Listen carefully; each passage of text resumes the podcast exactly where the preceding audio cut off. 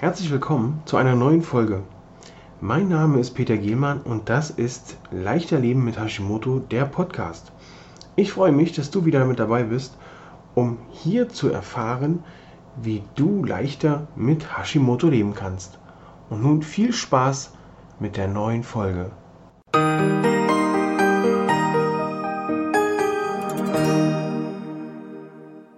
Heute geht es um das Thema pflanzliches oder tierisches Eiweiß. Was ist hier das Beste für dich, deinen Körper und dein Hashimoto? Oft wird mir die Frage gestellt, Peter, warum kann ich kein Soja essen? Peter, äh, warum dies nicht? Warum jenes nicht?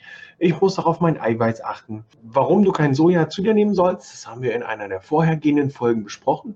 Heute geht es darum, was gibt es denn für Alternativen? Wie kannst du trotzdem dafür sorgen, dass genug Eiweiß in deinen Körper kommt, damit der genug damit arbeiten kann. Ich bin Peter Gielmann, bin Gesundheitscoach und begleite Hashimoto-Patientinnen in ein beschwerdefreieres und leistungsfähigeres Leben. Und wir beschäftigen uns heute damit, äh, was gibt es für Eiweißalternativen. Gerade beim Thema Eiweiß streiten sich ja auch Experten ähm, und es wird vehement diskutiert. Tierisches Eiweiß ist wichtig. Dann kommt der Vegetarier oder gar der Veganer und sagt, um Gottes Willen, das ist überhaupt nicht wichtig. Das geht alles pflanzlich und es geht viel besser. Um eins vorweg zu sagen, ich kann keinem empfehlen, sowohl nur tierisches als auch nur pflanzliches Eiweiß zu sich zu nehmen, denn ich finde, die gesunde Mischung macht es. Die gesunde Mischung deswegen, weil das tierische Eiweiß natürlich dem des Menschen ähnlicher ist, bedeutet allerdings nicht, dass es wertvoller ist als das Eiweiß der Pflanze.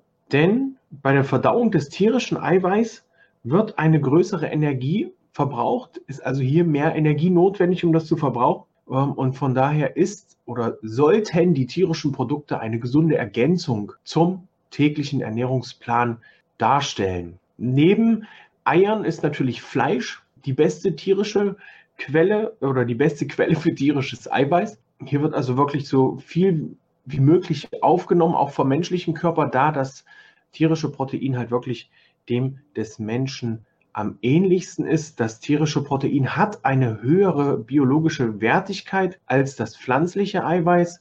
Das heißt, hier muss weniger tierisches Eiweiß aufgenommen werden, um, ein, um den gleichen Effekt zu erzielen, wie beispielsweise pflanzliches Eiweiß erzielt. Neben Fisch und Fleisch spielt natürlich auch das Gemüse eine große Rolle, denn aus dem Gemüse werden, ja, wie eben schon gesagt, die pflanzlichen Proteine gewonnen. Somit hast du hier eine ausgewogene Ernährung. Die Quellen äh, von pflanzlichen Proteinen sind zum Beispiel Ölsaaten, hier Kürbiskerne, Sonnenblumenkerne, Sesam. Dann Nüsse und Mandeln, hier hast du auch sehr viel Eiweiß drin. Pseudogetreide wie Quinoa, wie Amaranth und viel in grünem Blattgemüse.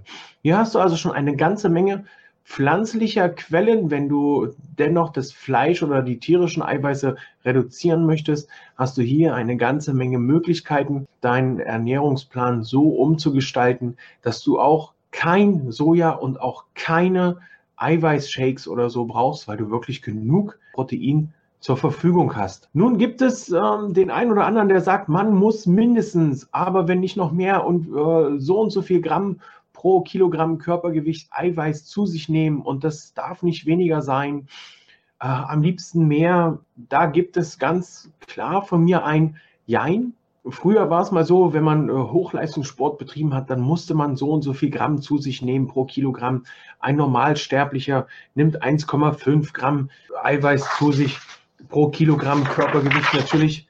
Da gilt es aber auch wieder herauszufinden, wie viel bewegt sich denn der Mensch? Wie viel wird von dem ganzen Protein verbrannt? Sind es tierische Eiweiße? Sind es pflanzliche Eiweiße?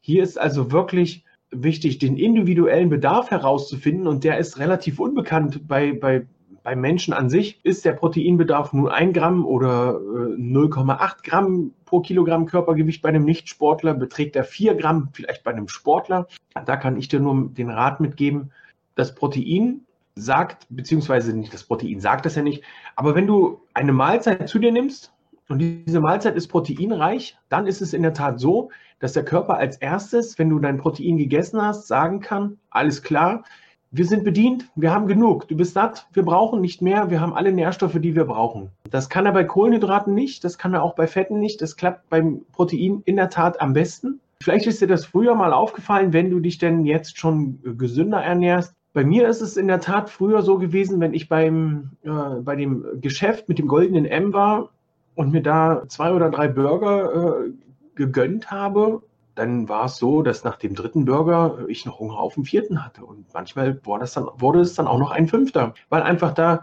dieses ganze Essen so kohlenhydratlastig ist und so viele leere Kohlenhydrate da drin sind, dass der Körper einfach nicht sagen kann, hey, stopp, ich bin satt, ich habe genug, sondern der Körper sagt, immer her damit, wir brauchen noch. Es ist noch nicht genug da, was wir verwerten können. Und somit schmeißt du immer mehr in deinen äh, Körper von diesem ganzen Dreck und der hat dann genug damit zu tun, das zu verarbeiten. Also achte auf eine gesunde Auswahl, auf eine gesunde, ja, auf eine gesunde Auswahl an pflanzlichen und tierischen Eiweißen und ich denke, damit wirst du ganz gut fahren.